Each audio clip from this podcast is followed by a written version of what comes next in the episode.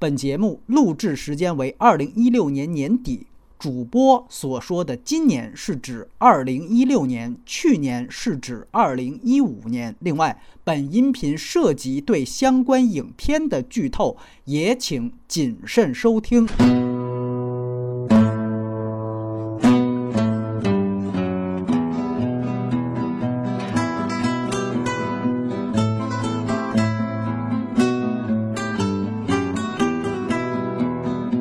收听二零一六年反派马后炮的特别节目之二零一六年院线片华语片十佳的节目。大家好，我是波米。大家好，我是雷普利。大家好，我是隐形。这个华语片可以说是重中之重，所以今天我们在年底回顾，请到的是反派影评出现频率最高的两位嘉宾，雷普利，包括隐形。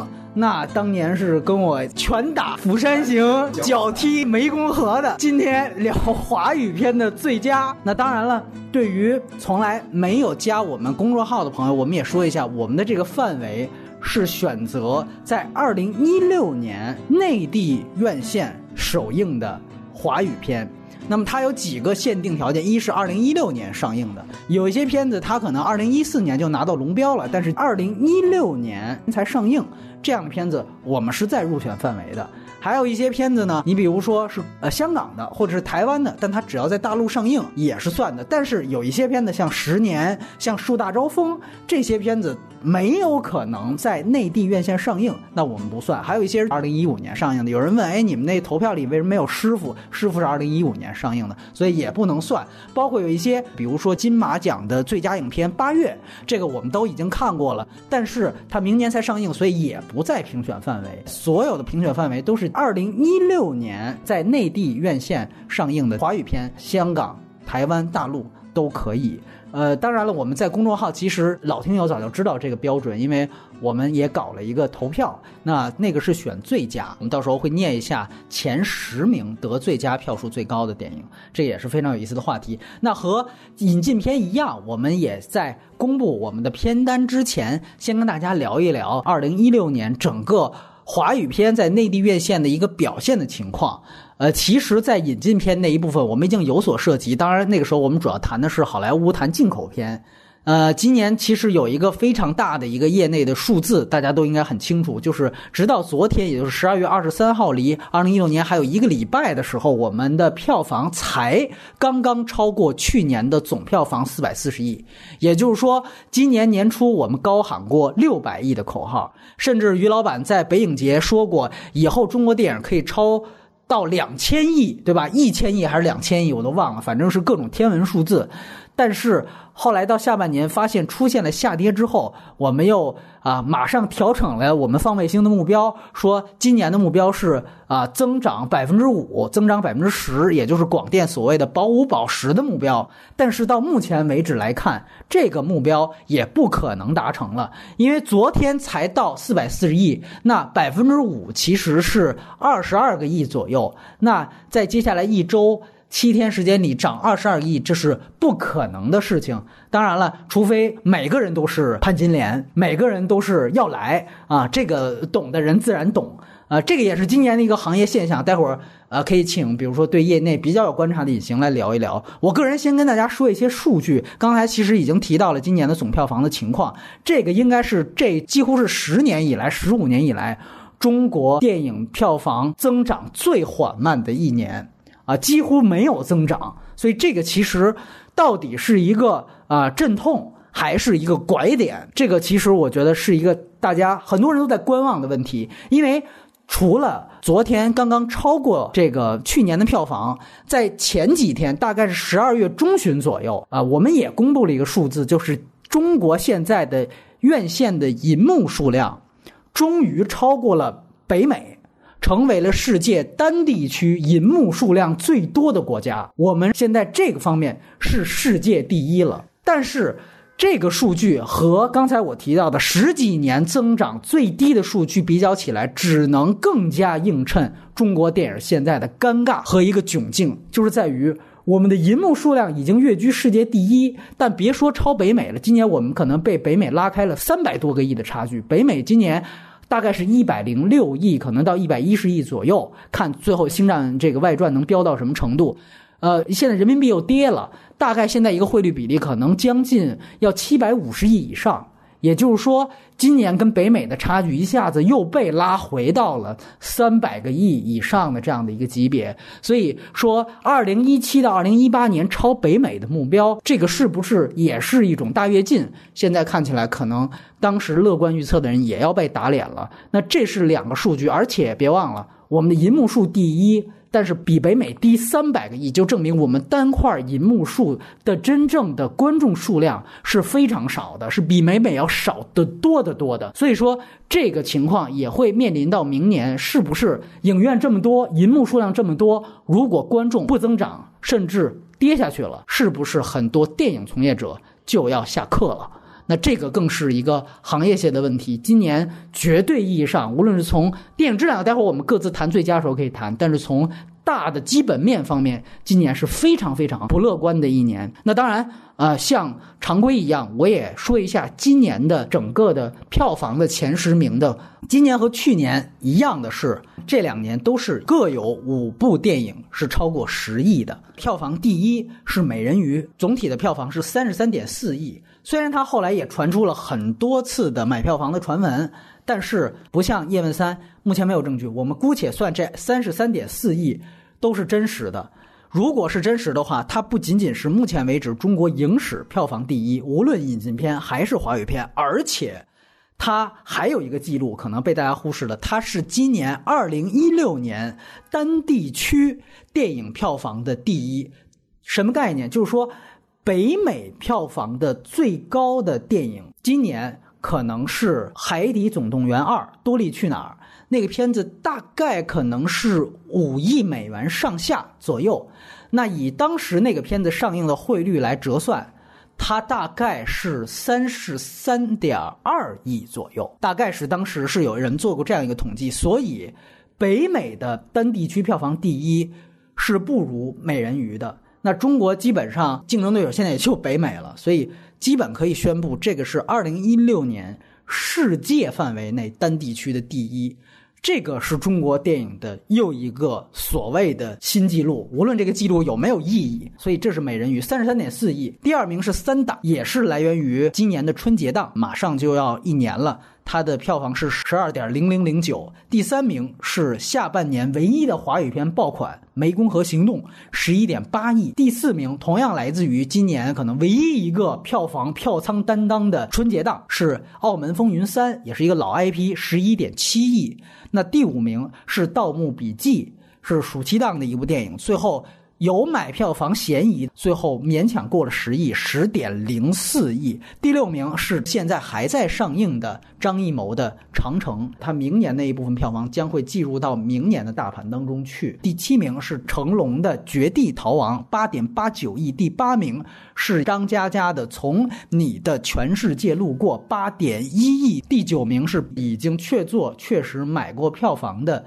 叶问三八点零二亿，但是这个我刚才念的数据应该是扣除了广电认定了他买票房的那两千多万，这扣完了。但业内普遍认为他买票房远远不止这个数字，这个没办法，我们只能按照法律这么念。第十名，北西二不二情书。这个是卖了七点八亿，那这个是今年的票房前十的情况。两位雷普利是纯粹的影迷角度，他可能没有太多的这种兴趣去关心啊什么基本面呀，什么这些那些。隐形算是一个从业者，而且他科班出身。我觉得两位嘉宾可以从各自的角度先谈一谈对于今年华语片的一个整体的看法。来，要不我们女士优先，雷普利。呃，其实，在波米整理票房的之前，我其实对整个的票房这些都没有什么太大的概念，也没有关注。我知道可能是 KPI 完成不了，大家都很着急。对，跟我不着急，我也不着急。我我是我是挺庆幸的，泼冷水但是我特乐意。对，就是这个，不管是泡沫的消除，还是说华语电影质量差、自作孽不可活，不管怎么样吧。嗯，比较可喜的是，今年有一些比较好的纯艺术电影冒头，并且能在院线拿到龙标，这个对我来说就是一件很好的事情。嗯嗯嗯。然后还有一些，比如说纪录片，然后在院线上映，这个也是嗯，对于影迷来说是一个很好的一个机会，和能在大荧幕上看到他们的一个对。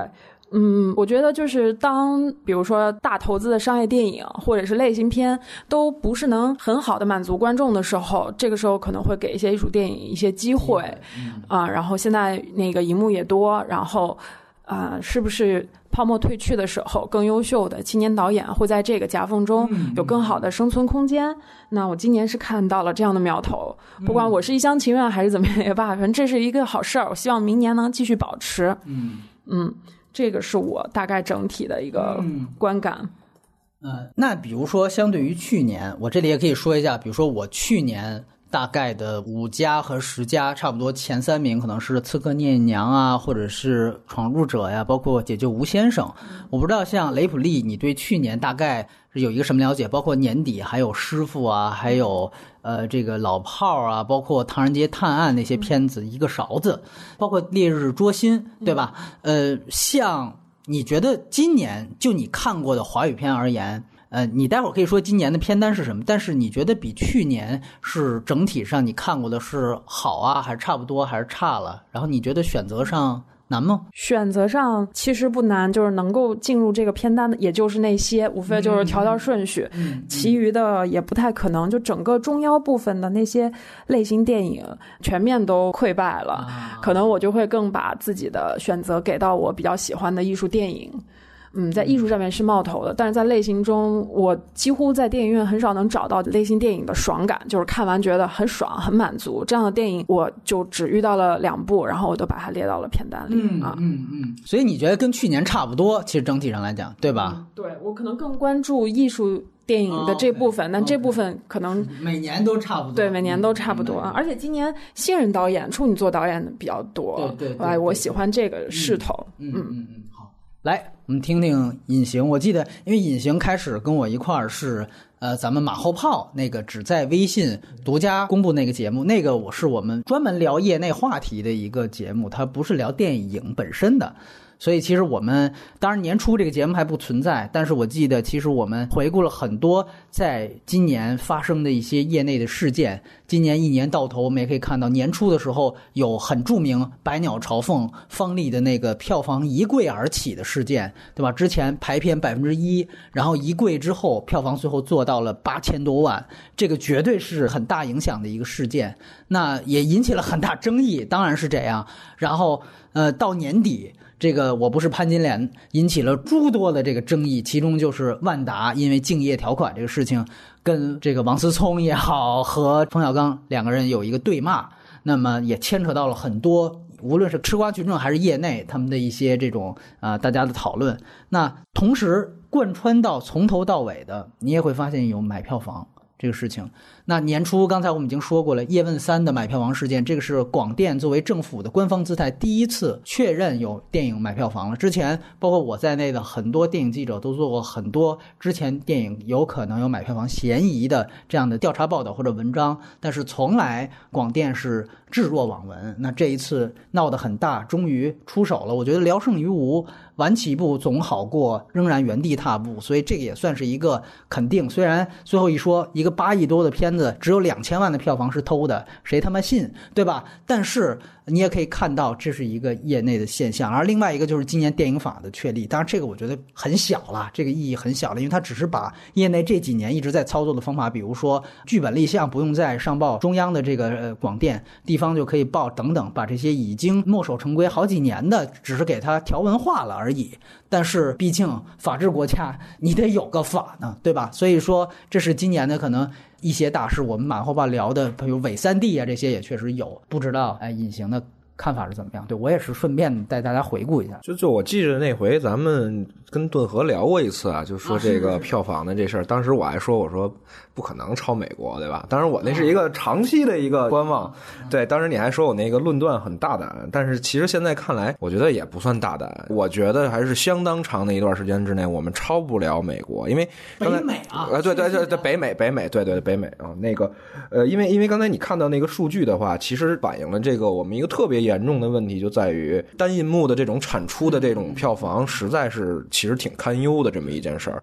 而且你可以看到一些现象，比如说我们住的这个地方啊，就是其实是一个人口相对来讲非常稠密的这么一个地方了，但是它的影院密度其实并没有那么大，就是你跟一些二线城市的那个比起来，它没有说翻出几番的那么那种增长。而在二线城市有很多影院，其实你盖得很新很好，这两年盖起来的，但是你看它真的是有这个北京的这种市场这么火爆吗？没有，这反映了一什么问题呢？就是说。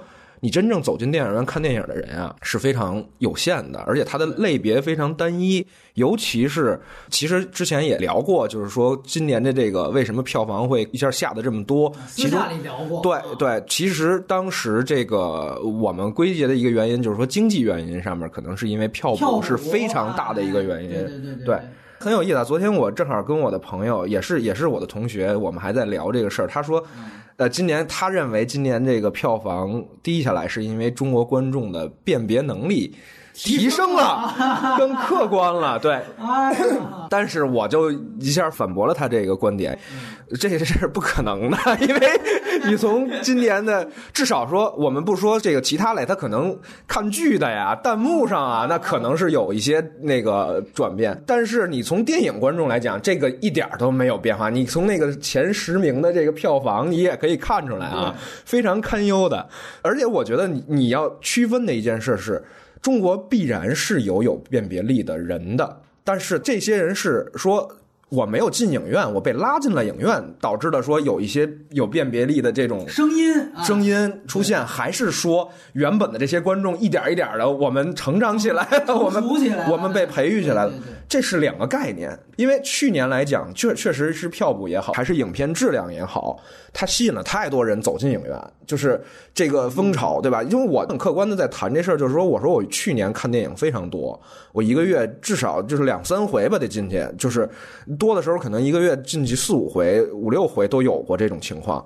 但是今年我确实不太愿意去，因为有的时候有点券或者朋友那个有有这种票什么的，有有首映的这可以参加一下。剩下的你我看一场电影得花五十多块钱，嗯啊，还是有点小疼。基本上维持在一个月就看一部两部也就差不多了。我还是作为一个从业者，这个就对这有关注的。你何况说普罗大众，就是大家。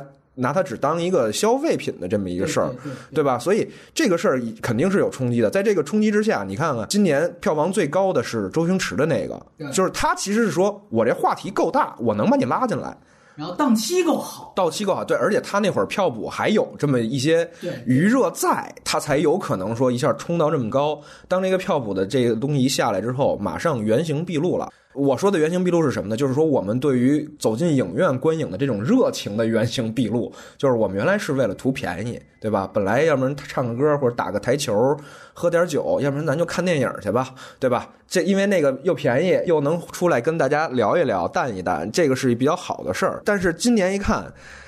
这太贵了，这个 这跟唱歌喝酒没什么差了，那我们就转向了，这是很重要的一个原因，我觉得。所以我是觉得这个事儿发生之后呢，而刚刚才雷普利说，就是说今年有很多这种艺术类的，或者说是有有对有作者性的电影在产生。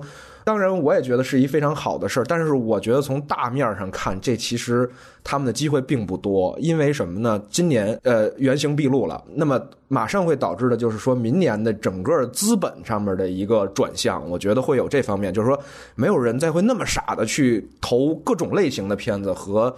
大制作，他们肯定也会分析，就是说，那我们要去找尽可能能把大家拉进影院的项目来做。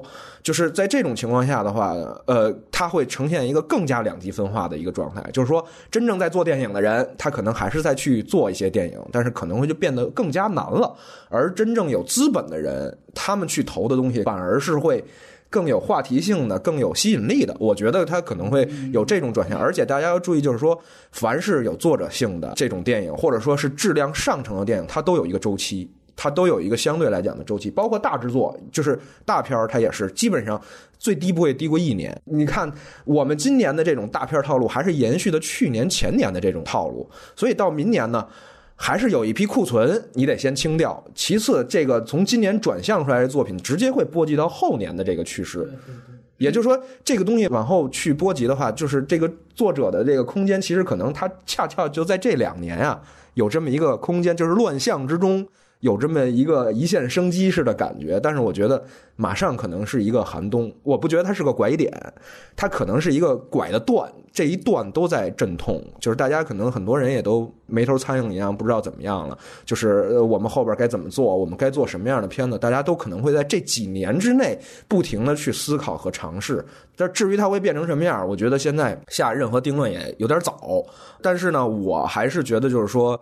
大家应该去关注的是，就是说，如果想对一个市场有判断的话，还是应该走进电影院去看一看真正的电影院发生的这些情况。就是说，你身边的人他是以什么心态来这儿看的？来这儿看的都是什么样的人？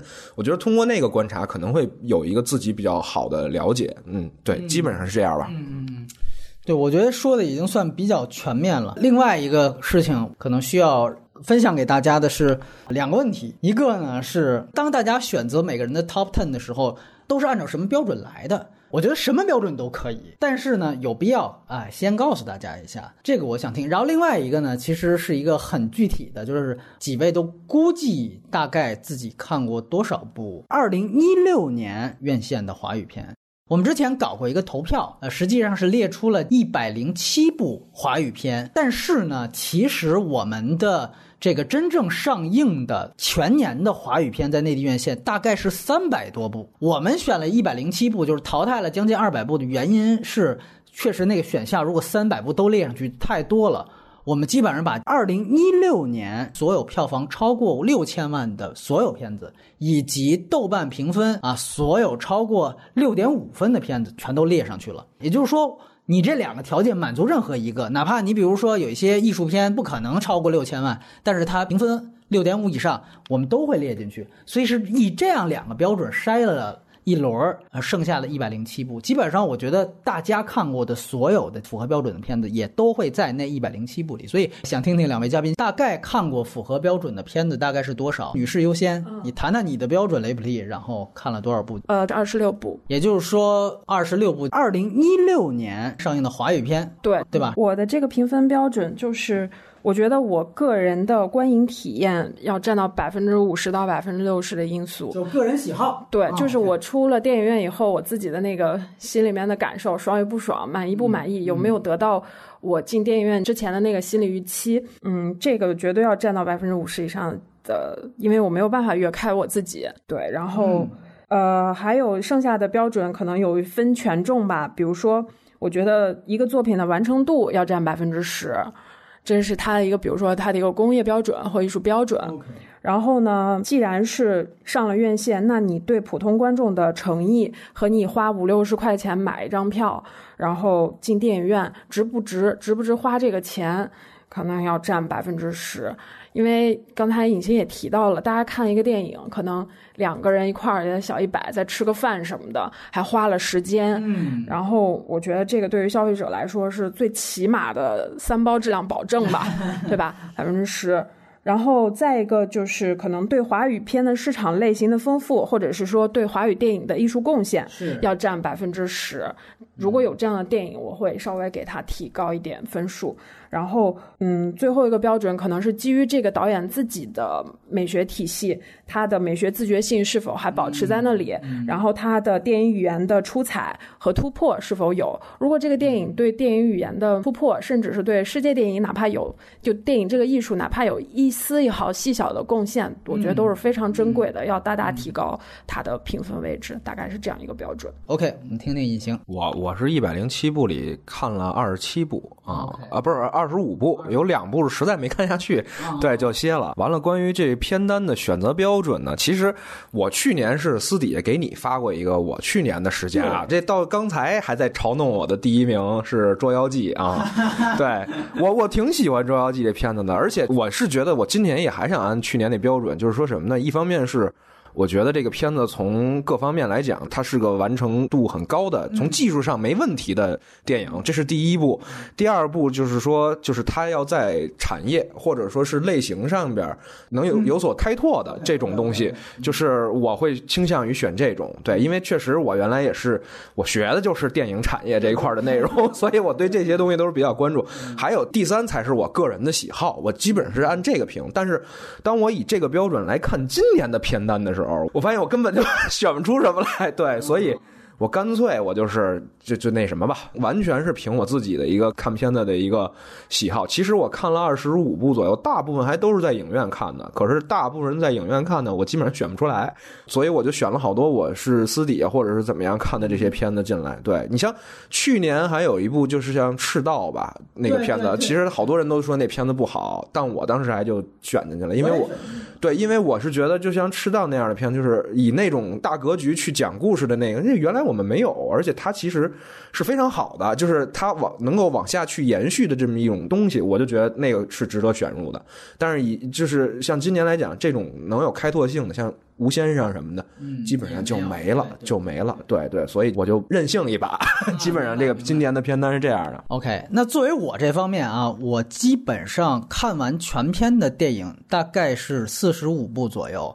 然后我还有大概七到八部是看了一半儿，我其实我挺享受这个过程的。就是我在年底的时候，因为要做这个节目，所以我大概花了一周的时间，专门找一些已经错过院线档期的，但是网上可以看到的片子。那我也是按照，因为这个片单是我筛出来的嘛，就是六千万以上。然后再加上这个呃六点五分以上，那么这里面有我没看过的，然后我觉得可能是不错的，所以我基本上做了这样一些筛选。确实这个工作，我今年有两次集中看片，一个是 First，呃做初审评委，还有一次就是这回做这个节目。所以说可能大家也会觉得，哎，到时候听到片单，我操，这部怎么上了，那部怎么上了？其实。呃，我觉得每个人都可以有自己的看法，但是在你说别人装逼之前，你可以先数一数你自己今年究竟看了多少部电影。如果你看了不到十部，然后你就追，哎，为什么那部放？我们的评价标准不一样嘛。不说价值观的高低，看片量这个数字是个硬指标。包括两位嘉宾也是，他们大概上周、上上周非常勉强的接受了我的这个邀请。但是，一旦接受，他们也补了一些片子。我觉得这个其实都是一个最起码的功课。呃，这是我们想说在前面的。然后，另外我的标准，我会比前两年的片单的标准可能更为一个节目考虑的原因是在于，我可能接下来说的片子有一些可能我会考虑到，如果这个片子可上可不上，或者它量化成分数都差不多，但这个片子。已经被大家讨论过太多次了，我们也做过大长节目了，可能这样的片子我就不放进来了。然后，如果当然这个是绝对是我觉得质量同样的情况下，然后我会选一些可能我们没做过的，甚至是可能大家不太熟悉的电影。所以，这是我这次着重考虑的。然后，另外一个我一直考虑的因素其实是平衡。就是各方面的平衡，类型片上的平衡，不要让一种类型片，比如说去年喜剧格外好，那我十部里边六部都是喜剧，这个我是绝对做不出来这样的事情的。或者说爱情片，这个不会。然后另外一个就是，呃，我觉得很重要的一点，其实还是我们是年度的一个榜单，所以它对于这一年时事社会究竟发展到了什么情况，今年的年度主题是什么？我觉得一定会这样，就像我在引进片那期说过一样，最后我会把飞鹰艾迪选到前五。我其实觉得他很套路，但是我觉得今年是奥运年，然后另外一方面我们也要办冬奥会，然后整个的京津冀的经济圈又会围绕着那个再展开一两个五年计划。那到底民族？和体育竞技的价值，这中间是什么？这个东西，我觉得在今年是一个值得被讨论的事情。所以，当年终出现的时候，我会考虑一些这样的问题。所以，这个是我的一个标准吧。这都是个人的，这个其实一点都不分高级低级。有的嘉宾说我他妈就是私人最喜欢的十部，一点问题没有。引进片那一期，大家听到。法兰西胶片的榜单其实就是这样，十部五部漫画怎么样，也是一种态度。说了这么多，那接下来我们走流程，还是先公布投票的啊六。到十名的电影。那我先说一下投票啊，我们的所有前十名都来自于同一组，所以我觉得这是特别客观的一件事，不可能有分任何分票的可能。所以第十名是我不是潘金莲，第九名是百鸟朝凤，第八名是湄公河行动，第七名。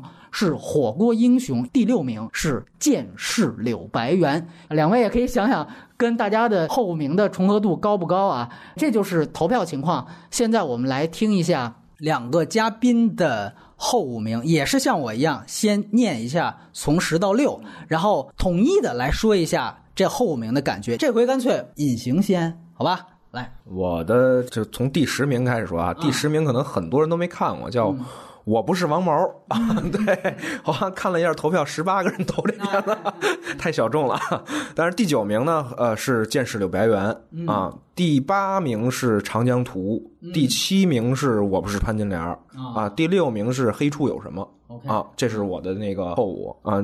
就是这个怎么说呢？这肯定还是我个人的一个感觉上来讲的。我是一步一步说，还是你都可以，还可以，或者是只是着重挑其中一步啊？刚才波米跟我说了，就是说这个一个年度的一个主题，我觉得从我的片单里边，主要是说可能体现的主题是一个个人与群体，或者说是啊，对对对对，那大概是对，大概是对，大概是这么没有，因为我有那个叫。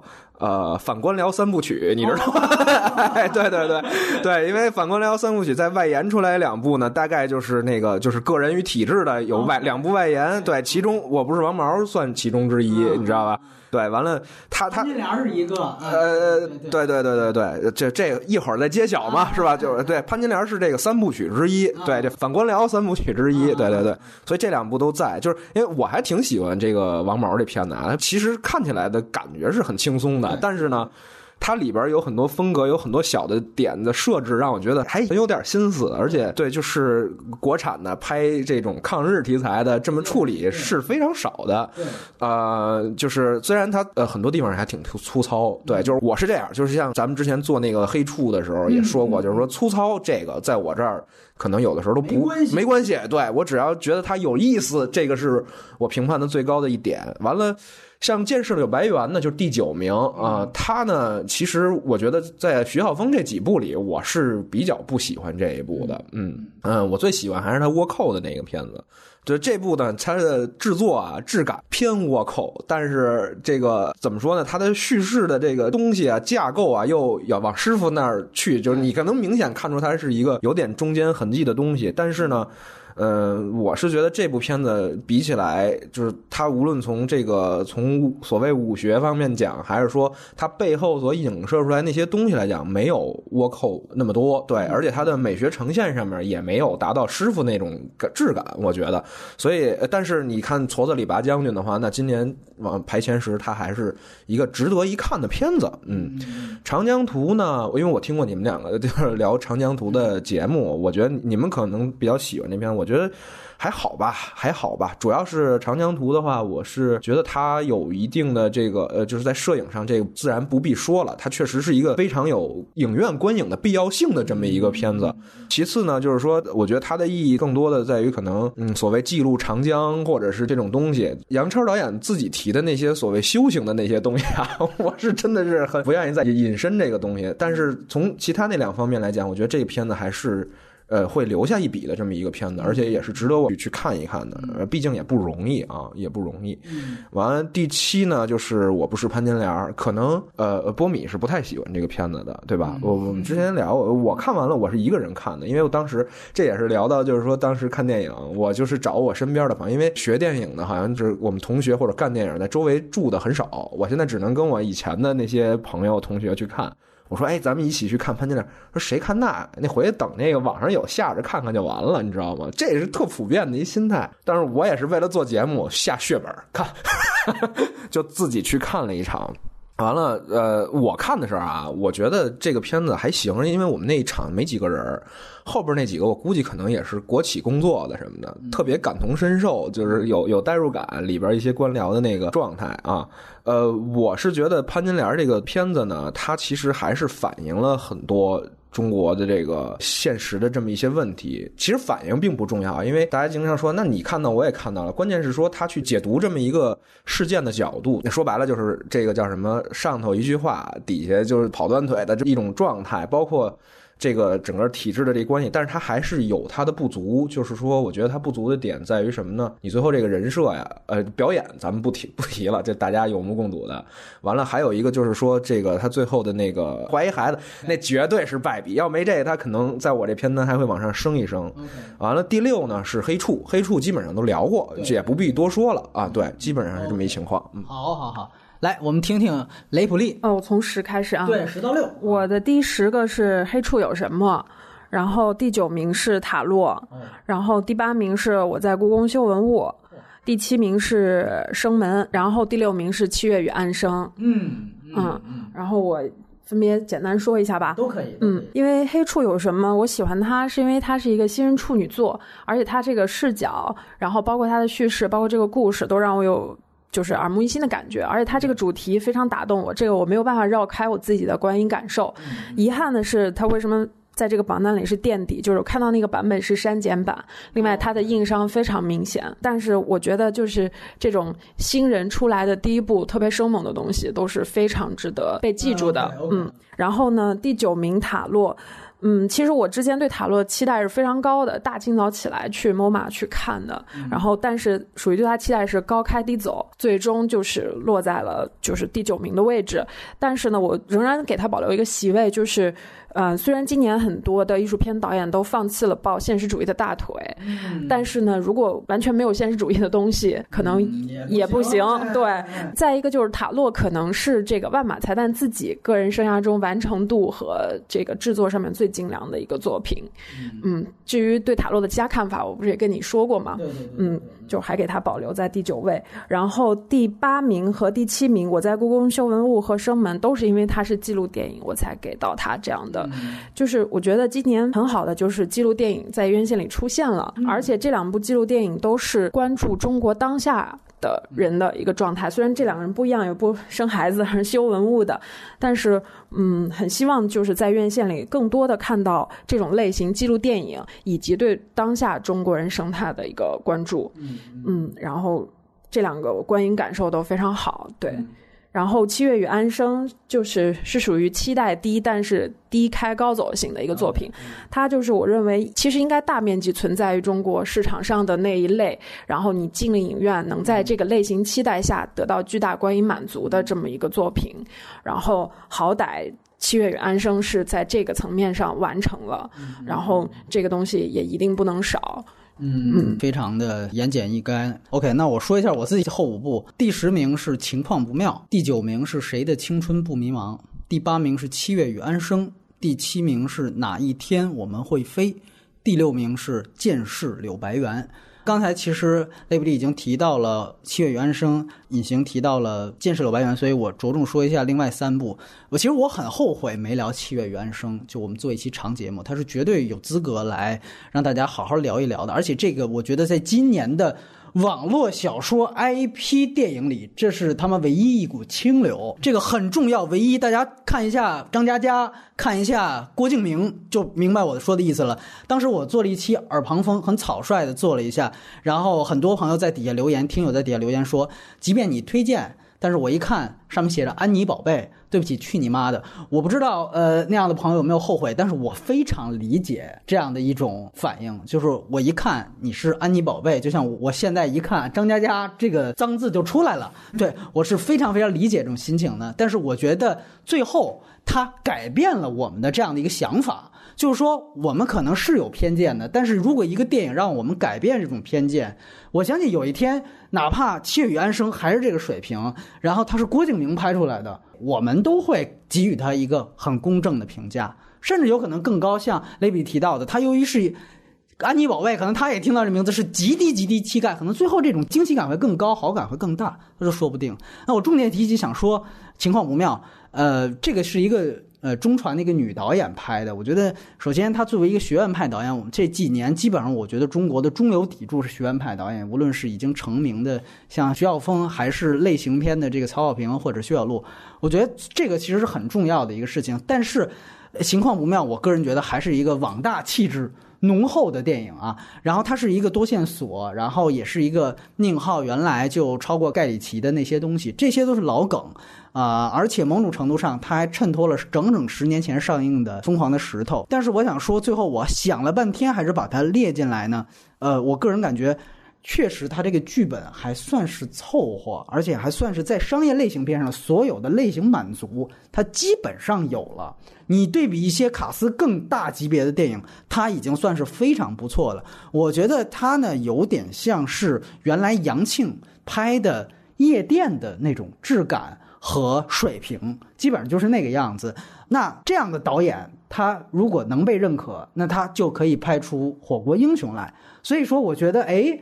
这个其实是这个导演从他的角度来讲，我觉得这都是一个我的上榜的片子，纯粹的商业类型片非常少，所以我也希望能够把它排进来做一个补充。情况不妙，确确实实我觉得是一个还过得去六分的一个片子。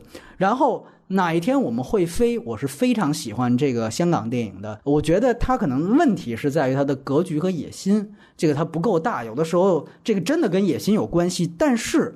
我觉得它的一些细节段落都挺好的，甚至我可以说是香港电影现在已经很难得能见到的那种细腻的东西。很多场景，比如说学生跟老师的对立，他可以用一个羽毛和一个月球，大家看就知道的小的那种戏谑点，然后会把这个呃搞大新闻，把这个咱们我哈的一些名言，当然是香港电影了，它融进去，对吧？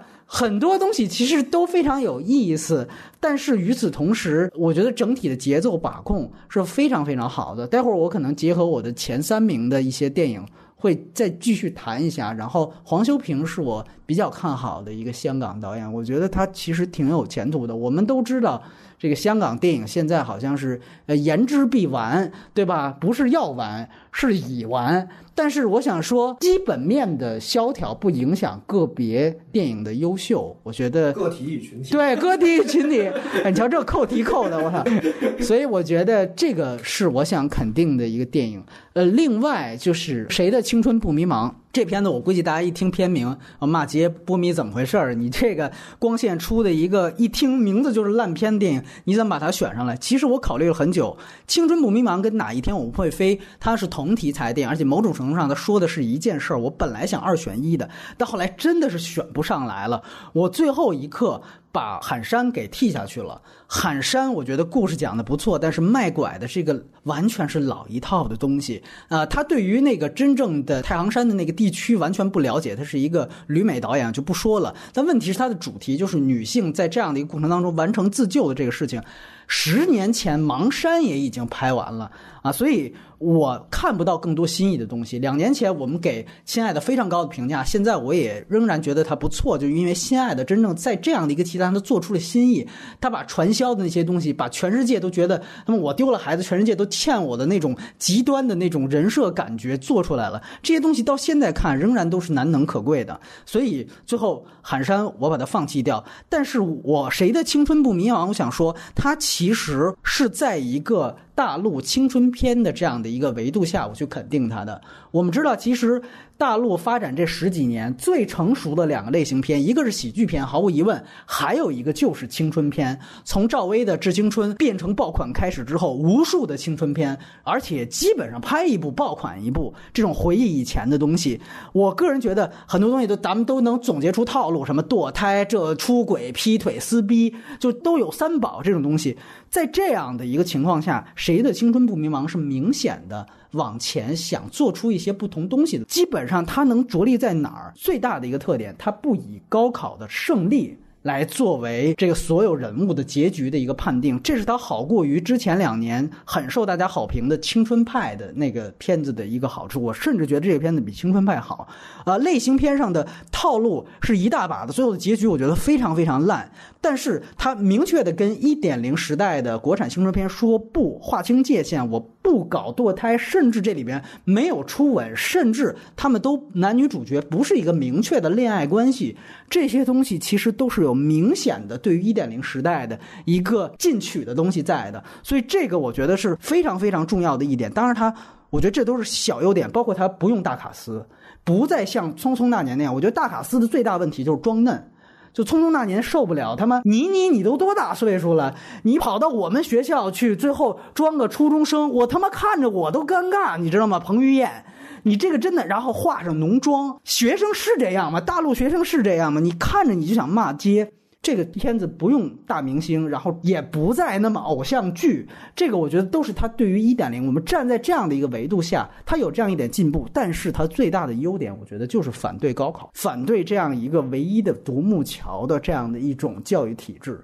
这个是我觉得这个片子它其实确立价值观的一点，它很明显，你可以甚至说他矫枉过正，在里面不断的输出这个价值观，让学生去写理想。最后有一个学生就是我的理想将来就是他们当家庭主妇，怎么了？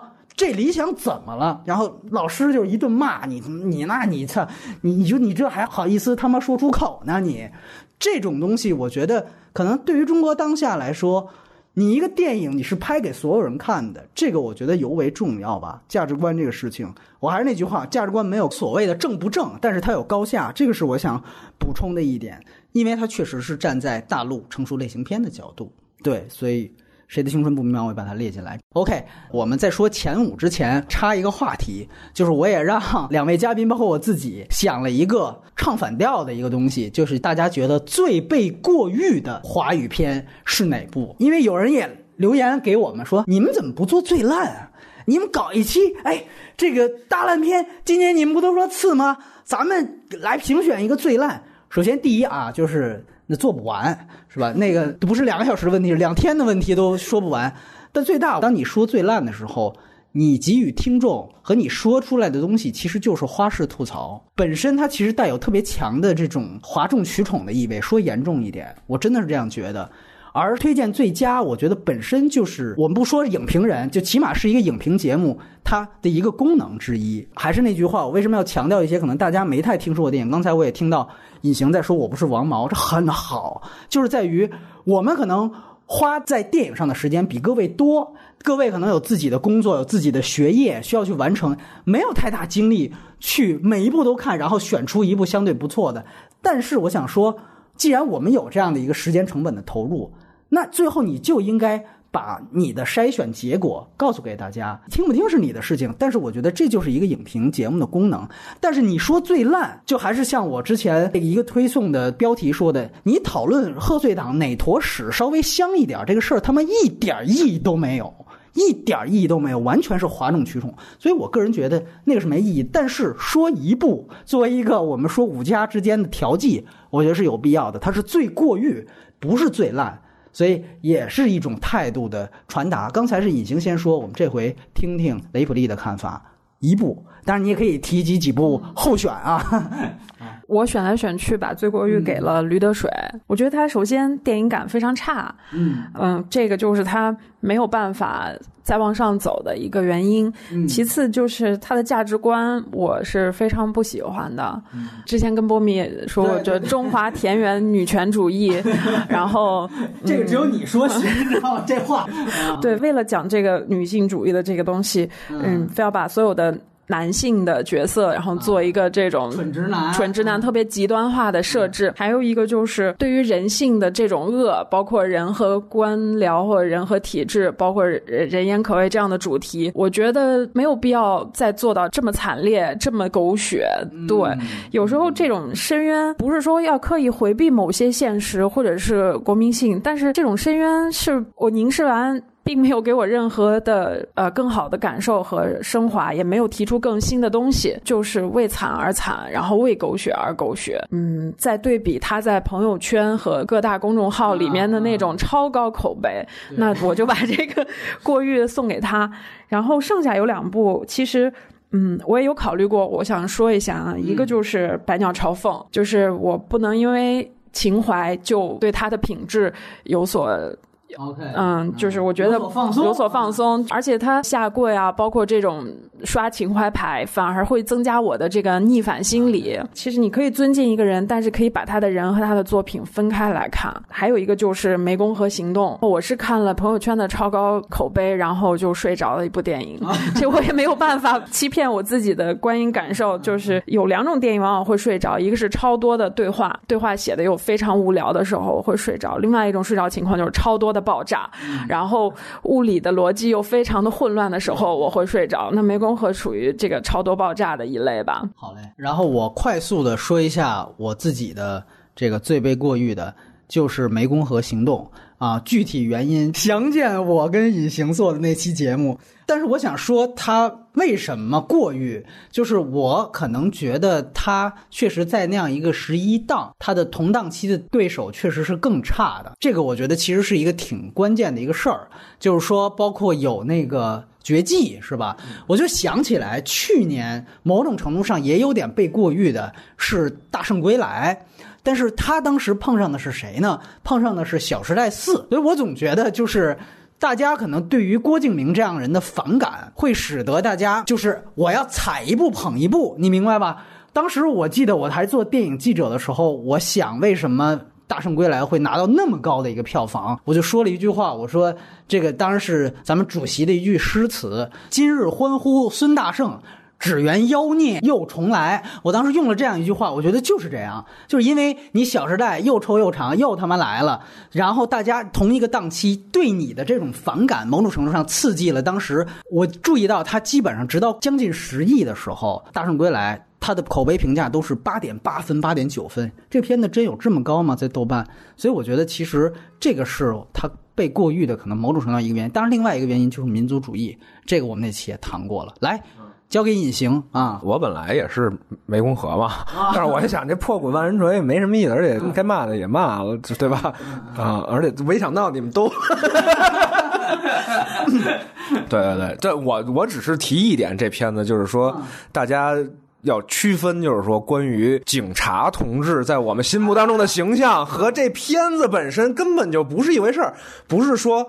我们说了这片子不好，就是我们反对人民警察了，这就是两码事儿。再说我们敬爱人民警察和我们对于有警察去打了雷洋这种事儿的这种批判和态度是完全没关系。如果你这个逻辑上没有确立的话，那你确实就先别听了，你知道吗？就就就再长一长再出来听。对，这是。但是我后来就选了一下，我是我忘了这个环节了，所以我来的时候现选的，就看了一眼投票是那个火锅英雄一百多票，我就把这部抄过来了，你知道吗？我说这火锅英雄。啊，其实有点过誉，因为他这片子跟《摆渡人》也一样，就说好历时多少年，呕心沥血，怎么怎么着做的，是吧？那个片子呢，就是你初看，你觉得他确实挺有感觉，因为他抓了好多这个意象化的东西啊，就是包括什么致敬那个杜琪峰什么之类的，他确实在在这些营造上是有一点。工忍啊，哎哎哎。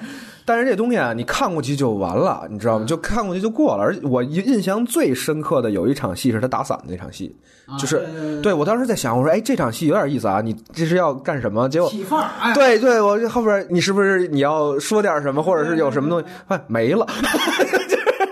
它还是个 MV，你知道吗？就是它是个 MV 式的拼贴。我当时看完这个，就是因为我跟我另外一朋友当时出来，他还很激动，他说这片子不错。完了，我说我说不对，我说我得琢磨琢磨。后来我琢磨完，就这没有什么呀。从故事情层面上来讲，还是说它的场面都没有这方面，就是娱乐性上就没给我带来什么。你这打一伞，后边打着伞雨也就不知道怎么就停了，我也没有什么，所以。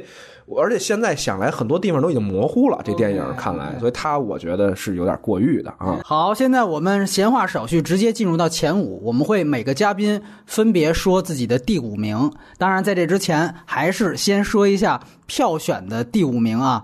我们得票率第五高的电影就是《驴得水》，所以它放在最过誉那儿最合适。然后我刚才还想呢，哎。反正我是没有大家选的过誉的影片前面，但我不知道两个人互没互选对方的这个过誉影片。如果待会儿提最佳的理由的时候，哎，可以这个火药味儿更强一点啊！我就非常期待这个事情。OK，那我们这回还是雷普利咱们来先说第五名，请。第五名我给到了《追凶者也》，哦其实给他的理由跟《七月安生》是一样的，就是他在内心期待下得到了某种满足。然后我当时也犹豫了一下，到底是《七月安生》更好呢，还是《追凶者也》更好？然后我的观感上，我觉得《追凶者也》更好一些。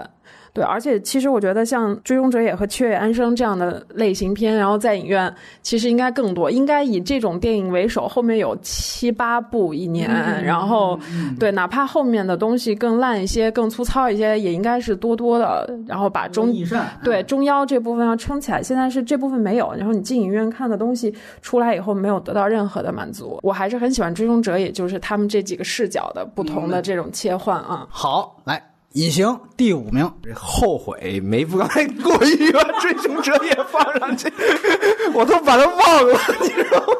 我这个后悔啊啊！算了，不说后悔的事儿了。我第五名是《寒战二》，《寒战二》嗯，就这两个导演的一直拍的这个东西，我都挺喜欢的，就是大处着眼，小处入手去讲故事。就是当然你说他爆炸什么的，这死人也不算小处，但是我是觉得他设定的整个的背景，或者说他要讲述的这个东西啊，呃，还是一个非常大的一个事儿，对吧？就是陆港也好，还是更更大的国际化关系也好，就这种东西一直都是比较我都特别喜欢的。就是一旦是你是这种架构下来的东西，就是我就会很嗨啊。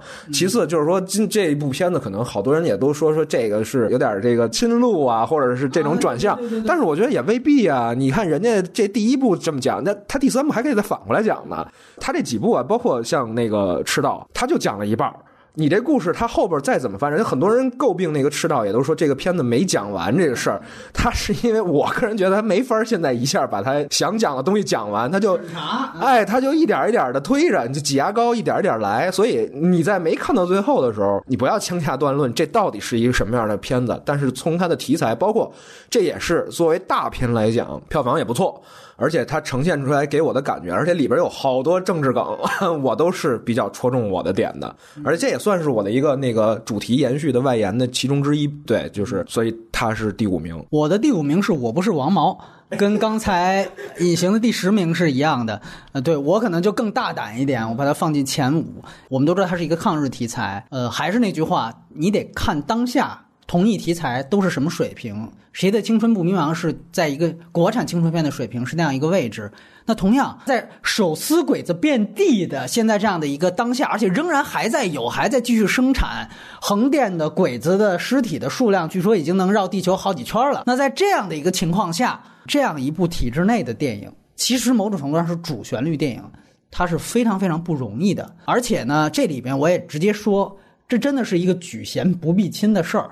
这片子的导演赵小西，他是现任的广电总局的某个应该是副局长的儿子，这个是真的。你说这个关系有没有帮到这个片子，让他在这个体制内的极限下能够做的自由度更大？一定有。但是我觉得你既然有这样条，你为什么不做？就像姜文也利用他，比如他跟马原的关系或者怎么样，他让《让子弹飞》那样一部完成度极高的商业片获得了那样一个口碑票房双收的结果。那这个其实就是一个现在目前中国当下的一个不是方法的方法。当然了，我必须得说，这个也得各打五十大板。赵小西今年还有另外一部片子，是一部超级烂的国产恐怖片上映，也是他导的，那个就是极其的各种脏话吧，反正那是另外一码事。但是我觉得一个作品，我们就单就事论事来说，我不是王毛，它几乎是八一场电影的一个极限。因为我们都知道，其实可能在一个尤其是八一场这样一个军方背景下的一个厂牌下，他出资拍的电影，可能这个局限性是更大的。你在这样一个前提下，你会发现，居然在手撕鬼子遍地的情况下，他成为一个清流。你会觉得这个本身就很不容易，而且我觉得它不只是改变视角，就像刚才隐形已经谈到过了，个人与体制的这样的一个东西。另外一个优点是赵小西本人他赋予的，就是他的电影语言非常出色，你也不能说先进，但是非常纯熟、非常出色的电影语言。经常用杂耍蒙太奇，我们看到，比如说一个大概是下蛋还是什么的镜头，后面接一个日本军轰炸机这个扔炸弹的资料片，这种东西其实是是这个片子很高级。的地方。那另外就是说，它类型化程度很高。它作为一个喜剧片，其实它的很多喜剧梗和整个片子的这个喜剧调子，比很多打着喜剧牌的大卡司电影如《摆渡人》那是他妈高级太多的一件事情。感觉身体被掏空了，是不是这部电影活着？这个就另当别论。但是它的喜剧梗一点都不造作，因为我们注意到现在的一个。大型的喜剧特点就是网络段子手话，各种网络用语往里扔，甚至他妈张嘉佳那部把九十年代的流行用语都往里扔，就是你的流行都已经是过时的流行，这太可悲了。那。哪怕这样一个，其实有一些家国思考在里面的东西，它的类型化程度同样也很高。它为什么不能进前五？这是我的想法。但是你说它有没有局限性？太有了。这个结局真的，我也想了半天，我太讨厌这个结局了。然后大家都拿它跟什么比？都拿它跟《鬼子来了》比。对吧？同样是黑白片，同样抗日题材，同样讲了某种程度上的民族性，同样是个人维度视角下，差太多了。这毫无疑问，这个不仅仅是体制限制，甚至也是导演能力限制。但是这可能就是它的局限性。这种局限性，某种程度上，你就像黄宏在去年。政坛上几乎风雨飘摇了一年，他在这样的一个情况下顶住压力，还做了这么一个片子。这个局限性有点像他原来在春晚上表演的一个小品，大概是打扑克牌。我不知道，呃，一些我们老爷爷级别的这个听众知不知道？那个很像那个小品，就是那个小品的大部分时间都是很好的讽刺了当时的官僚体制，这个讽刺力度甚至比今年的《我不是潘金莲》还要大。但是他最后还肯定了一下马俊仁，对吧？这个成为了一个遗臭万年的这样的一个东西，说给了八亿人民打了兴奋剂，于是历时八年，终于被活活打脸，所以就对，所以某种程度上，这个局限性让他没有办法呃留得更久。但这个片应该跟黄宏没什么关系，他的署名出品人是黄宏，对对对，应该已经下了是吗？反正署名是他，对对对，这个是我的第五名。然后我们来看一下。第四名的票选结果是。长江图，我们来听一下嘉宾们的第四名。隐形先来，我是七月与安生了，没有什么太多可说的了。我只是说，就作为我一个从男性视角去看这个片子，我都觉得确实拍的不错，那就确实还是应该可以的啊啊。OK OK，这言简意赅。来，雷普利，第四名是《罗曼蒂克消防史》，然后按照我的标准，我可能越往前面，可能会把艺术电影或作者性强的电影的位置要留给他们。然后我觉得，不管是从完成度还是艺术野。心还是说对这个华语电影的贡献来说，我觉得把它放在这个位置是比较合适的。具体的话就见我们那期吧。那我的第四名是《路边野餐》，可能大家会觉得怎么才第四？但是我觉得我对于那个片子的优点跟缺点，还是那句话，整期节目我跟雷普利当时都已经谈了。然后，但是我想借这个事儿去重点提及一下另外一个艺术电影。今年，包括杨超导演也好，给我们很多人普及了一个概念，就是文艺电影跟艺术电影是两回事儿。今年还有一部类似于《路边野餐》的艺术电影，也引起了一小阵风潮，在真正的影迷圈，就是《东》那部电影，啊，那个片子我也看了，而且真的是耐耐心心的，没有任何快进的把它看完的。那个是一部黑白片，没有台词。啊，算是一个，你也不能说默片形式，它其实就是没有台词那样一个片子。说句实话，我很想在最后一轮看片时候把它看完，如果不错，我就把它选进来。但真的是太差了。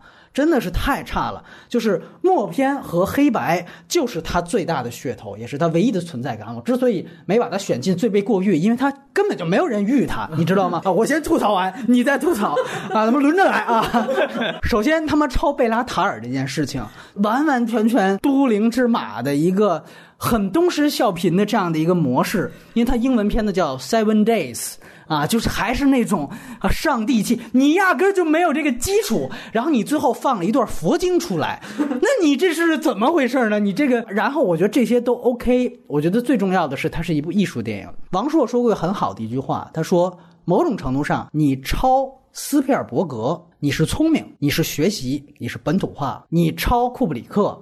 你就是傻逼，这话说的一点问题没有。艺术是不能抄的，能抄的只有类型片公式。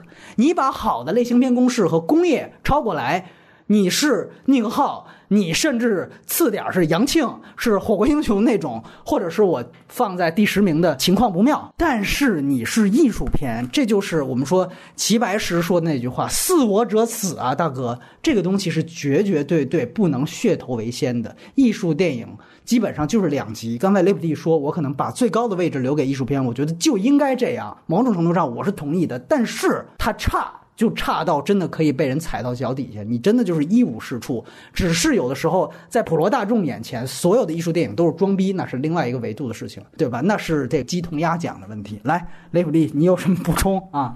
东这个片子，我当时看完的时候实在是无法评价，然后就开了一个脑洞。就今天不是火了一个。图片渲染类的软件叫 Prisma 吗？我特别觉得那个片子如果要重新渲染一下，或者是干脆做成水墨或者动画，然后时长减到它现在的三分之一，然然后可能是一个在豆瓣上评分会挺高的一个小品。OK，然后另外一个黑白，我也想借这机会说一下，就是塔洛。塔洛我觉得也不够好，但是你说他有没有特别被过誉？其实也并没有。其实也是关于他黑白的使用。我那天跟杨超导演在私下里我们也聊了一个问题，就是。关于黑白这个事情，我觉得其实挺重要的。我不是王毛，在这一方面其实也没有做的特别好，但是它不成为槽点。呃，塔洛我其实找不到任何黑白的理由，而且他就像我之前私底下跟雷布利聊过一样，他在很多方面的东西也是老生常谈。我们耳旁风也做过，大家有兴趣可以听一听。这是两个黑白片，我借这个事儿说一下。但是塔洛其实就不算。纯艺术片了，它某种程度上是有人文关怀的，所以他们其实类型上还是有划分。OK，我们来说一下，哇，已经进入到前三名了。投票的第三名就是刚才已经提到的《七月原声》，来听听两位的第三名。雷普利写来，第三名，呃，我一开始其实忘记了《剑士柳白猿》是能在今年，因为他是年初，很早，而且是对，但是我是我今年进电影院看，那第三名就给《剑士柳白猿》。嗯嗯，我觉得《剑士柳白猿》正好，我我的观点。跟你正好是相反，我觉得他正好是处在这个倭寇和师傅中中间，啊，隐形隐形，对，他的成熟度正好是在一个啊倭寇和师傅中间。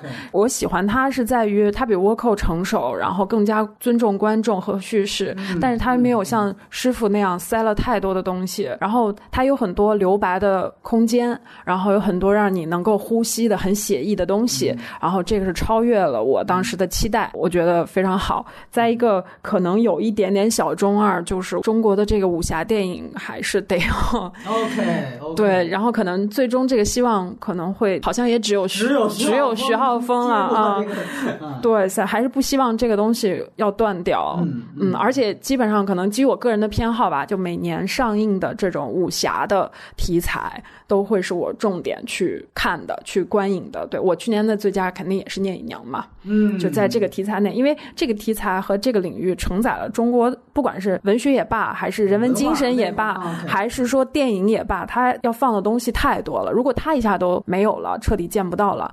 那其实还挺挺令人难受的，而且我觉得《柳白猿》其实完成度不差，他比师傅或者是说比倭寇更好一点，就是他中间的情感的那条线，爱情的那条线，其实是拍的很感人和很生动的，还是挺喜欢的啊。然后我的第三名也是一部香港电影，《幸运是我》啊，这个片子我觉得很多人其实都在它上映的时候给予了它很大的赞誉，我觉得一点都没问题，它是今年香港电影的年度最佳之一。啊，虽然我非常非常挺树大招风，然后我也觉得很有可能在现在一个政治的气候下，树大招风明年可能是横扫。但如果幸运是我，他可以有一点作为，或者说最后爆冷，我一点都不会到时候为树大招风叫屈。我就可以这样说：首先，他从一个电影文本角度来讲，所有的人物关系建立都非常非常好啊，而且就是说可以做的。极容易，这个题材就是一个如母如子的这样的一个东西，特别容易做的俗套煽情。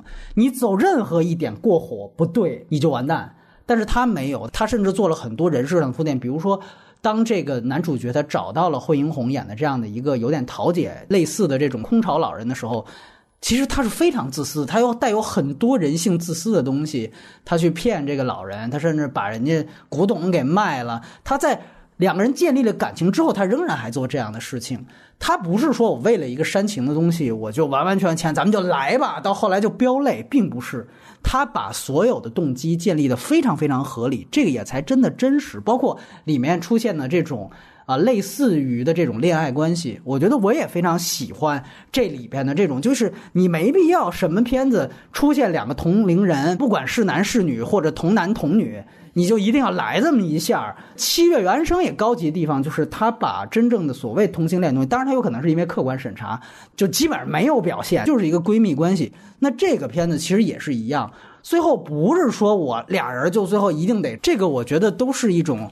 一点零时代的电影想象，而且我觉得另外一点就是关于演员的使用，这片子非常大亮点。我就谈一点，就是刘亚瑟。刘亚瑟，我觉得就是他从炮筒以来唯一一部不那么顺拐的电影，就是他所有的电影。原来我们看到，包括今年有另外一部我们另外一个嘉宾王自健演的片子叫《发条城市》，到那部电影他仍然都是一个短发的女汉子，然后中性的。春哥的这种太顺过这个片子我觉得，因为香港导演尤其经常符号大陆化演员，你比如说杜琪峰就老把王宝强那么用，在有那么几年一直是那样，在王宝强刚出道的时候，香港导演一直对于大陆演员，哦，就什么类型的演员就找什么样的。他们自己也是，他们自己也符号化了另外一回事儿。但我觉得，比如说像刘亚瑟，整体的感觉是非常非常舒服的。我觉得另外一点就是关于这个片子如何平衡。这片子的主线就亲情的部分和他的一些其他的东西，你说他谈了，比如说社会性吗？谈了香港老无所依的这样的关于桃姐那个片子谈到的那种空巢老人的问题吗？他一定谈了，而且包括你说他有没有，比如说对于旧时代的怀念，这亚视怎么就没了，对吧？这个老一代接受不了，但是这些东西完完全全不抢戏，而且真的能给人物所谓人物弧光加戏加分，这个我觉得。这个片子跟哪一天，我觉得都是一样的，就看着是非常非常舒服的，不是说有多高级，就是舒服，没有那么多的狗血撕逼，或者是十年那种的政治口号。尤其在香港电影的现在的当下，你一谈怀旧，好像就要反攻大陆一样，反倒这两个算是清流一样的存在，我是非常非常觉得不容易，我很珍惜，就是有这样电影的存在。大陆就像刚才雷普利说的，可能还是一个驴得水的那种，一见到人性恶就集体高潮的时代。但是相比这之下，可能更能衬托出《幸运是我》这样电影的难能可贵。这是我的第三名。来，我们听一下《隐形》的第三名啊！来来来，就是我的这第三名，就是那个，就是一见这个就高潮的吕德水。对对，这只能证明我们压根就没有创过梦，是吧？对对对对对，所以我就特后悔为什么没选《追逐者也》，奔回一城。哎，这这嗯，对啊，当然，因为其实很多人都叫好于得水啊，这是一方面啊。还有，但是呢，像我身边像你们这样的人都对他。就是那什么，但主要其中就是你们主要的一个论调在于它电影感太差，这自然是它这个作为一个电影的一个差强人意的地方吧。但是呢，电影感差、话剧感强，它就不是电影了吗？我觉得这个也不能这么说吧，因为电影也是跟我非电影从业者的朋友看的，当时看完之后，他们其实根本就没有往深了想。就是这个事儿，OK，所以我就当时就想，我说，哎，这个很明显的一个片子呀，为什么没有呢？后来简单的聊两句，回了回味儿，他们说，哎，这片子好像有点意思啊。我觉得 OK，这就够了。讽刺本身就是力量，讽刺不需要再给任何东西去以解决方案和。就是说，我还要让你在这里边找到一些什么？这我觉得就不需要。他这种讽刺，我觉得还挺喜欢的。就是他这种去捅你几刀、戳你几刀。关于那个中华田园女权者啊这一点来讲的话呢，我觉得。我倒没有那么反感这样，我有的时候是觉得有些可能所谓的女权主义者是过分，但是我倒觉得这片子吧，他没那么烦，这可能是因为我们比较自觉，你知道吗？驴得水就是硬生要把所有女性都逼成拉拉。对，就是我我是觉得就是它里边影射的一些就男性里边的这个问题，也还是没问题的。对，因为它毕竟我们现在是个男性主导话语权的男权世界嘛，就是你不能以川普都赢了希拉里啊，对呀、对呀、你要如果单从说是人这几个男的太次了，就是太片面化了。我觉得那么看的话，那确实可能他有很多问题。但是你你把它看成一个小社会、小缩影的话，这很正常嘛。弱势群体，他其实不是光是女性，她是弱势，对吧？那个女孩就是校长的女儿，不仅是女性，还是女孩儿。最后那个女的，最后不仅是女的，她还是个疯子，就是她是弱势，她是边缘。对，就是我觉得从这个角度去看吧，啊，基本上再多好的我也不说了，反正就是我就觉得他第三了。对，这就是反派影评的存在意义嘛，对吧？但是我有时候想的一件事情，虽然我跟隐形做的拳打釜山行跟手撕湄公河这两期，但是听说也是就是有一些粉丝就是因为这两期，所以才变成了我们的粉丝。可能他们也是属于在那样的一个时刻，就是朋友圈朋友全都交口称赞的时候，他们发现了有一个站在他们阵营的，然后疯狂的来谴责这个片子的问题的这样的一档节目。但是可能在那之后，可能我因为比如说你骂了我也特讨厌的片子加了你，但是你会发现，比如说我去看《驴得水》了。我挺喜欢的，你们怎么还骂，对吧？你们怎么还骂？这这我就有点接受不了了。结果对吧？到了哪个片子，竟然又来又骂，这个就我就不行了。故宫修文物，这又主播又跳出来在这儿，所以我总是觉得应该到最后还是就电影论电影，所以这也是一个态度。我们没有串供，我没有说。就是必须得同一种标准，那干嘛还找仨人呢？对不对？所以这个我多说两句，然后我们来说一下真正的第二名的票选结果。这个其实非常非常有意思，就是其实真正获得第三名选票的是我们特地在华语这次的选项当中设置了一个空缺的选项。这个空缺的意思就是说，如果你认为你看过的所有的华语电影，包括列出来的所有选项没列出来符合标准的，你觉得任何一部电影都没达到你心中最佳的标准，那你就选这个选项空缺。结果这个选项最后的得票率，如果它也是一部电影的话，它才是真正的第三名，就它比《七月与安生》和《长江图》都要高很多。所以说，这个是一个其实挺有意思的一个事情。但是第二名。其实跟后面拉开很大差距，这个可能也跟近大元宵有关系，就是《罗曼蒂克消亡史》。当然了，你也不能光说它是因为档期近，它肯定还有其他的真的质量上的好的地方。然后我们来看一看嘉宾的第二名，那要不然隐形先说，感觉谁先说谁占优势是吧？后边憋着打脸呢是吧？来来啊。这个我这回没什么可担心的，我跟听众们站到了一起、哦、啊。第二部是《罗曼蒂克消亡史》，其实到现在我这个片都没看全。对，就是当时我是看的首映那场，我去的时候他已经演了一部分了。完了，我刚坐在那儿看这片的时候，我就觉得，哎呀，什么玩意儿！我刚看就是已经差不多快到葛优，就是他们去杀那个在那个酒馆里就杀日本人，外外边小弟被突突了，就差不多都到那儿了，就很看的很那什么了。我我说这什么玩意儿？这片子，我后边往后一看，我说哎，就有点意思。就是我是觉得这个片子呢，整体来讲，它这个给我的感觉特别好。就是我一下想起来，当年我上学的时候，我们有一挺有名的老师叫陈山，就讲这个中国电影史的。他上海人，对他老给我们天天就是那个，哎呀，我们这个霞飞路啊，什么什么，就就就就是对，就包括里边像里边有一些那梗啊，什么蝴蝶的那个那些译文趋势，他讲都是当年那些花边小报怎么。去那什么，但是他讲的时候他很有特点，就是他一边讲这个吧，他会一边讲他小时候对上海的那个见闻，就是他是在就是说弄堂里是怎么怎么样，就我一下感觉哎特别贴他讲那个上海那感觉，都一步之遥都不是，一步之遥虽然也讲的是那些事儿，什么什么那个花魁啊怎么怎么样，也讲的是那些花边新闻，但是真正感觉起来是一个老头在去回忆他小年轻的时候。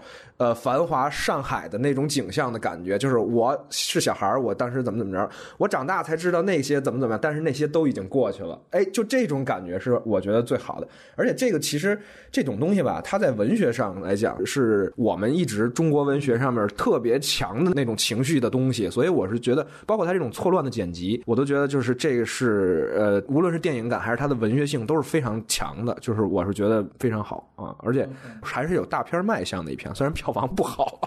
对，呃，要不我补充一句啊，我没有选这部电影进十佳，呃，我甚至在最被过誉的时候都考虑过它，但是后来我其实我跟雷普利还有田老师，我们三个人其实聊过那一期，我觉得它本身还是有很多值得肯定的地方，所以最后我想了半天，我觉得它既不能放在最过誉，也不能进入我的十佳，我觉得可能有更重要的。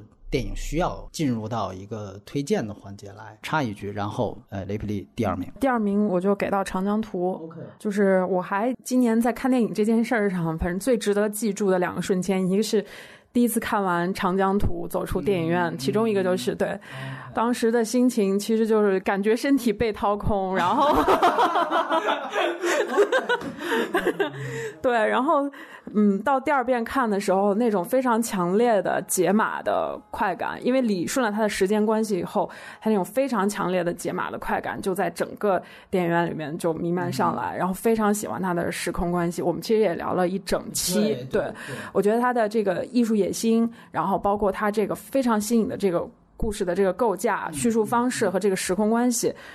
呃，不仅放在华语电影里面，我觉得放在今年世界电影里面都算是很上乘的东西。而且，我也觉得他可能，比如说到外面去参展，是不是因为国外的有一些影评人并没有看明白他这个时空关系？对对对对。相反，我对他的这个时代这部分的东西不是很在意，就是这个时空关系，呃，非常的好。嗯，而且作为一个怎么讲影迷吧，然后在电影院里面的这个快感，不管是摄影方面的还是音效方面的。呃，都是非常满意的，嗯，算是一大餐级别的艺术电影，嗯。OK，我的第二名是一部叫《不朽的时光》的电影，听这个片名特别像时光网的这个企业宣传片儿啊，呃，对，真的是这样。呃，我觉得今年有一个可能被很多人遗忘的一个纪念日，今年是文革发生五十年。我觉得在这样的一个，我们想想看，反法西斯。当时是多少周年？七十周年，这是一个不尴不尬的一个整数年。我们都搞了那么大的一个阅兵啊，一个史上最大规模的一个阅兵。呃，很遗憾，就是好像关于文革五十年的所有的活动，就是在朋友圈里转一转几篇巴金的老文章。好像就过去了，蹦了好多小粉红出来嘛？对，还对，还炸，对对对对，这可能是今年最大的一个讽刺反讽的东西。对，就炸出了更多的小粉红。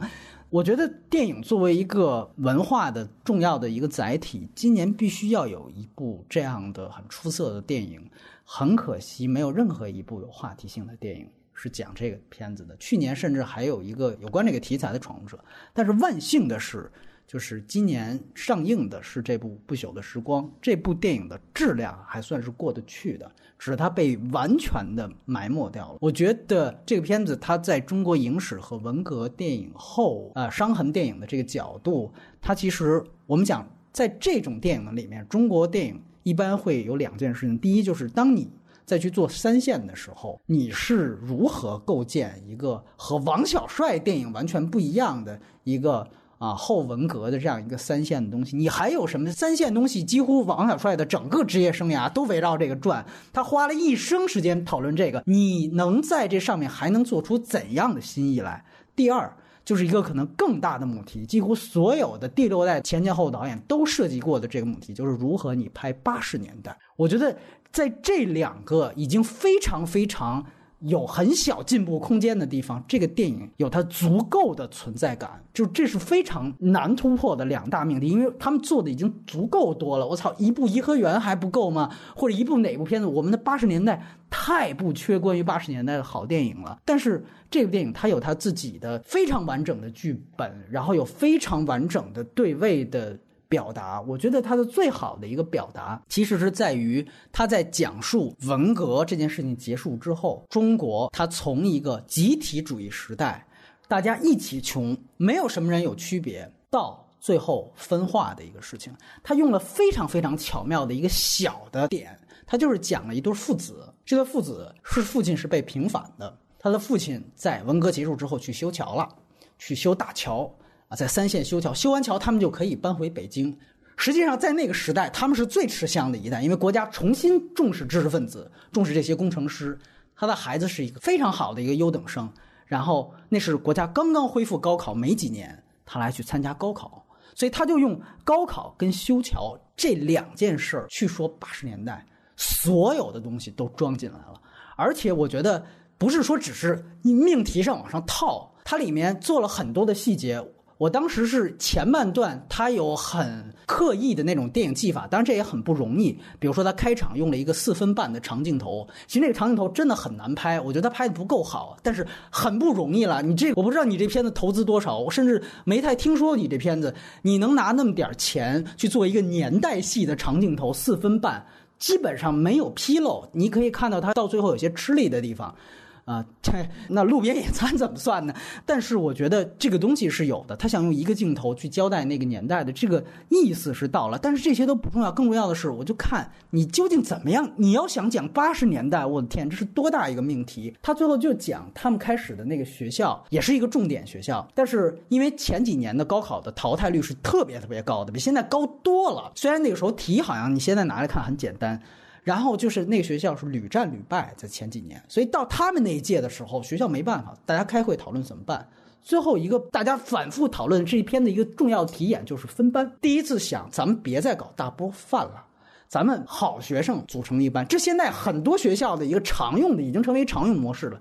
那是他们第一次开始分班，结果他跟他的几个看似是就是有点差生边缘的好朋友就分开了。这一分班，所有的社会分化的意思就全出来了。然后在差班里的有的学生就去对越自卫反击战，在战场上就死了；还有些学生就成为了当地的流氓。他们原本都是非常好的一群小伙伴，本质上都是一类人。但是这个好学生，真正男主角，最后是非常成功的。我觉得非常牛逼的一点就是，如果你要想骂这个时代，或者你想展现这个时代不好的东西，你好像你就干脆来来选一个被批判的人，不就完了？不。他的视角是在那个时代最得宠的人，他通过他的视角去展现他周围的这一批人到底是什么样的。最后桥通的那一天，就是他踏上他真正的那个理想大学的那一天。当然，我这儿可能剧透了一些，而且最有意思的是，你把年代去想一下，可能他最后上了北京大学，然后四年之后就发生了那一件事情。他讲的。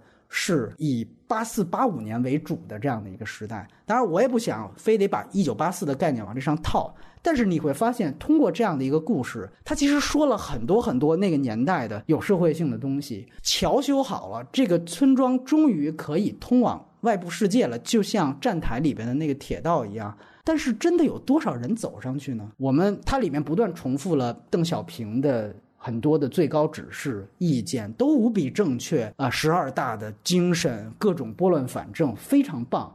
但是，就像让一部分人先富起来，可能那个桥最后也只是给一部分人用的，而另一部分走那个桥是另外一个状态。所以在那样的一个情况下，你会发现他把所有大时代的东西就画在一个班里面，一座桥上面，这个是。非常非常不容易的地方。当然，你哪怕你看这个片子那么没有关注，但是就审查呢，在这个片子上也很有关系。它里面涉及了真正正面的去拍摄对越自卫反击战的一场戏，而拍的很一般啊，你受到这个条件和什么的限制。但是你会发现。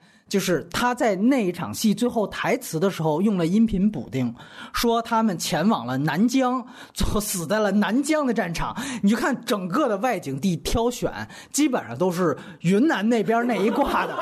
他妈真正睁大眼睛说南疆，完对，这东西就是。这显然你知道，就是广电下的意见，哎，你不能提。我就想，你这个八十年代哪儿在南疆打，跟苏联打，南疆就生马上就是掩耳盗铃，他也是有，对，就没对，又是什么湄公河行动，对，这你看，这真要正儿八经湄公河行动，他不让提。就南疆去了，这东西我觉得真的非常非常，就是我们可悲的地方，就是好像广电觉得你已经涉及文革题材了，你这片子里边有真正正面描述，它真正有正面描述这个批斗啊这些东西，这个在九十年代以后很少见了。哎，我给你这些东西了，你还来自卫反击战，这事儿就别提了。没有，再再往后聊，就颐和园二了，是吧？所以说，你也可以看到这部作品妥协的一部分。然后，当然你也可以说，我觉得在这部电影面前。呃，我不是潘金莲之流，可能本身，呃，他相形见绌或者高下立判了。当然，导演在掌控力方面，因为他野心太大了，所以也是有一定程度上的磨损和可以更好的地方。但是他电影感也非常强，包括开场的长镜头也好，最后的几个人的那种在火光的照耀下的那种对峙的感觉，其实都非常非常有范儿。这种范儿可能某种程度上并不低于《罗曼蒂克消亡史》吧。所以我觉得还是那句话，我希望推荐一些可能大家不太注意的一些片子，而且又足够好。文革五十年，我们总需要啊说点什么。这个是我的第二名，然后哇，我们就要进入到 第一名了，感觉好像也没什么太大的悬念一样。我们的真正的投票的第一名。毫无悬念的是，《路边野餐》超过两成的观众都选了这一个片子。我们的投票可是单选，所以说，呃，我有的时候其实挺呃为在公众号的那些听众骄傲的一个地方，感觉哇，我传了这么一个局，大家的审美也好。呃，在进口片的第一名是《疯狂动物城》，那个可能也是一路领先到最后，一点悬念都没有。它跟《钢锯岭》两个片子也是很不错的两个电影，所以你要说真的，如果是一帮选长城的这个，我还真没办法。你怎么知道？对，没有，有的其实是有的，但是他们都是非常支流的事事情。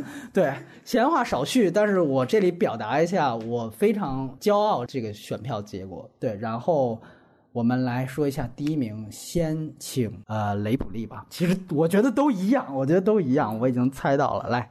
就是毫无悬念，我的第一名肯定要给《路边野餐》这件事情，几乎是我在看完《路边野餐》之后 就定下来的。对我觉得，就今年能在电影院里看到《路边野餐》，我就得到了非常大的满足感。因为这样的电影，关于时间的纯粹的哲学性上面的表达，是我在不管是华语电影还是世界电影里面，就等了很多年的事情。没想到就落在了路边野餐身上。它虽然没有非常完美的、很好的实现，但它是最对的一个对于时间性的表达。那我给他最高的赞誉就是，如果吉尔德勒兹知道这件事情是会诈尸的，当然也并不能说为吉尔德勒兹马首是瞻这样的。但是这确实是我在电影里面最看重和最喜欢的东西，就是对于时间的表达和关注。而且毕赣达到这个东西，完全是靠自己的直觉和本能。这个我可能也做过一些各方面的，包括向他提问啊，然后包括侧面去想这件事情，嗯，然后也蛮骄傲这件事情 是在华语电影上面完成的，然后但是可能更大的焦虑就在于这个东西能不能继续延续，它还会不会有更让我们觉得精彩的东西出现。就千万不要是一颗流星，嗯。嗯嗯嗯。然后我们再来听听啊，隐形的。啊，我我也路边野餐，我也路边野餐，就是好像是一个大俗答案一样的啊，对，大众电影，对大众电影，选择权。啊，对，但就是很有意思的就是多说两句，因为我也没跟你们聊过这片子，就是呃，你看。咱俩片单弄下来，其实很符合主题，个人与体质等等。就我那三甲都出来了，那个三部曲《驴得水》和那个《黑处》，还有《潘金莲》，对吧？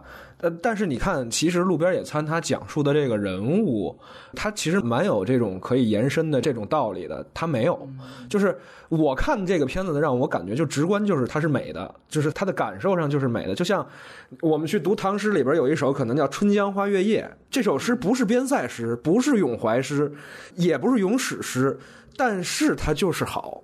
它甚至都不是律诗，就是它自成一体的三十六行的这么一首诗，对吧？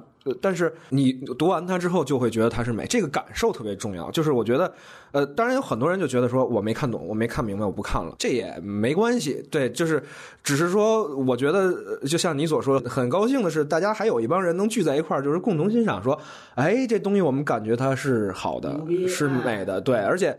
其实我也不想说，在一个十佳片单当中会选出这样一个片子来，因为它毕竟我还是觉得说应该更有一些，就是说能够引领我们未来发展的一个方向的一片子。而刚才我也说，我并不对青年创作者的未来是表示乐观态度，他们自然在这儿有机遇的，但是挑战也不小。就这几年的光景，就是很有可能会夭折了，在未来电影市场急转直下，或者是怎么样的变动之下，可能就夭折了。它的意义可能就是昙花一现，但是也看到今年实在是市场上的这种片子，就是给我们呈现出来片太次了，你没办法。路边野餐居然都成了我们要拿出来就是要遮羞，就是说我们还有路边野餐，我们中国电影还有路边野餐。而且，但是也很不容易。你去看一个青年导演，他居然出淤泥而不染，就是在这种情况下还能做出这样的作品，就是让人觉得很不得了的事儿。而且还有一点，就是因为他这种低成本的去拍摄，就像我们当年上学去拍学生作业一样，就是我们那会儿真的就属于。那就是自己掏钱拍东西啊，能省则省。的你可以看到他很多地方其实是有所谓将就、凑合、妥协，但是他依然很坚定的把他这一套的方式和语言 执行下来了。这是让我觉得最感动的事儿，就是说这下让我想到了我上学那会儿第一次拍自己东西的时候那种感觉，就是你有没有那种坚定的信念，把你想拍，哪怕它只是一个噱头的一个小短片或者是什么的，你有没有决心把它执行下来？对，就是你坚持它，应该就会有一个结果，结果就重要，好坏都不重要。但最后我们也看到这片子的结果是很不错的。嗯嗯，明白。其实我的第一名是《长江图》，我开始是有这样一个小小的顾虑，是说，哎，大家会很顺拐的想，那他选这就是为了哄嘉宾开心呗？那我们另外一个嘉宾是王自健，那他还演了《发条城市》，我是不是也得给？但是我想了半天，这个顾虑完全是无效的。你爱怎么说怎么说，跟我有什么关系，对吧？这是一方面。二来就是还是刚才我说，我不是王毛那句话，举贤不避亲。我天天骂广电，然后我也不会因为这个片子是广电哪高层儿子拍的，我就觉得那是傻逼。同样，那么到自己这儿，难道就变了吗？就是因为好像他上过我们的节目，然后我就得刻意的去回避一下，这个理由是不存在的。当然，大家可以这样去想。我们当时在《长江图》那一期已经说过了很多。我今年在引进片方面选择的第一名是《荒野猎人》。我为什么选他们都当各自的榜单第一？其实都是讲究大银幕感觉，所谓电影感就是这样。这也是我直接来说，为什么《路边野餐》我排到第四，原因就是因为我在大银幕再看它第二遍、第三遍的时候，我会发现其实它的有一些摄影上的那都不算瑕疵了。按照毕赣的话，就是硬伤，那个是非常非常打折扣的一件事情。《长江图》也打折扣了，据说他的本子，包括听杨超导演那么多次说他真正的构想野心。很多东西都没有在这个片子里面真正实现，但是我觉得它真正实现的东西，就是它的摄影，就是它的声效，这个就是大银幕的东西。它的电影感，我觉得没有太大的。你甚至都可以说，《荒野猎人》和《长江图》最大的问题，我觉得他们最大的问题都是表演，就是小李的表演也是让我分分钟出戏。这片子同样的问题，秦昊的表演，但是我觉得这些可能在。这样的一个原则之下，它是可能排在三四五考虑的事情，所以基于这样的一个原则，我把它放在第一。而且当然，就像那期我们肯定它那么多价值一样，我觉得它超越了讨论三峡题材的这个非常粗暴的二元对立，要不然就是记录长江、歌颂长江纪录片，然后配个诗朗诵，对吧？跟我是故宫修文物的那个意思是一样的，要不然就是批判的。或者说是明显站在批判角度的，像《三峡好人》、像《沿沿江而上》那些纪录片，我觉得终于有一部，而且还是第六代的导演的里面有一部真正跳出来，他不再做一部所谓的文艺片，他在完成一个真正艺术的东西，把三峡纳入自己的世界想象，把长江变成建立自己独有美学系统的这样的一个重要的环节。这本身才是真正艺术的，就像《荒野猎人》，他的故事特别简单，甚至他妈非常大的问题。但是本身他在他的影像上，在他的所有给你的视听语言，最终归纳到这四个字的身上，我觉得无论《荒野猎人》还是《长江图》都不负这个年度最佳的名称。这个是我选择《长江图》的。一个非常大的原因。OK，这就是其实我们所有人的片单了。要不然三位再把我们的片单前五名再重新念一遍。我自己的是从五到十是第五名，我不是王毛；第四名，路边野餐；第三名，幸运是我；第二名，不朽的时光；第一名是长江图。来，隐形，我的片单第五名是《寒战二》。第四名是《七月与安生》，第三名是《驴得水》，第二名是《罗曼蒂克消亡史》，第一名是《路边野餐》。我这边第五名是《追凶者也》，第四名是《罗曼蒂克消亡史》，第三名是《剑士柳白猿》，第二名是《长江图》，第一名是《路边野餐》。OK，那其实呢，当然了，我们呃开始谈了一下今年，又说了一下最佳，自然就像引进片那一期一样，我们也很自然的来说一说。关于明年的展望，刚才其实雷普利提到了这个徐浩峰，我其实觉得从影迷的角度啊，先不说基本面的角度，那几个广电总局可能最关心的就是那几个能不能给力的票房续作大 IP。那其实从影迷的角度，我觉得我们可以期待明年的是，比如说徐浩峰的新作，应该是刀背藏身，对吧？然后他跟这个新晋的影后。